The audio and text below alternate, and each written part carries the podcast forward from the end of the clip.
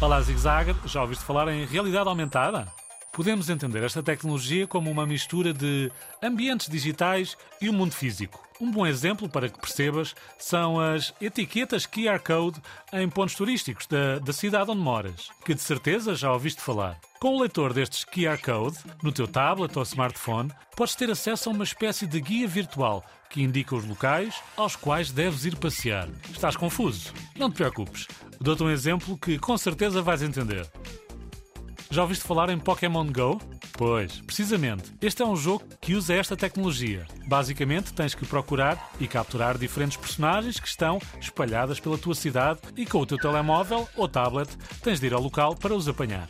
Quando este jogo estava na moda, por dia eram cerca de 45 milhões de jogadores. Imagina só. O termo realidade aumentada foi criado em 1992 pelo cientista Thomas Caudell, quando estavam a ser feitos aviões Boeing 747.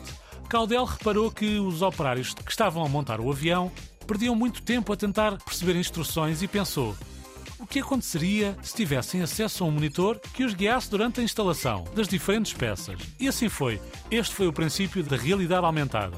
Bom, já ficaste com uma ideia do que é realidade aumentada. Alguma dúvida? Cá estamos à tua espera. Fui!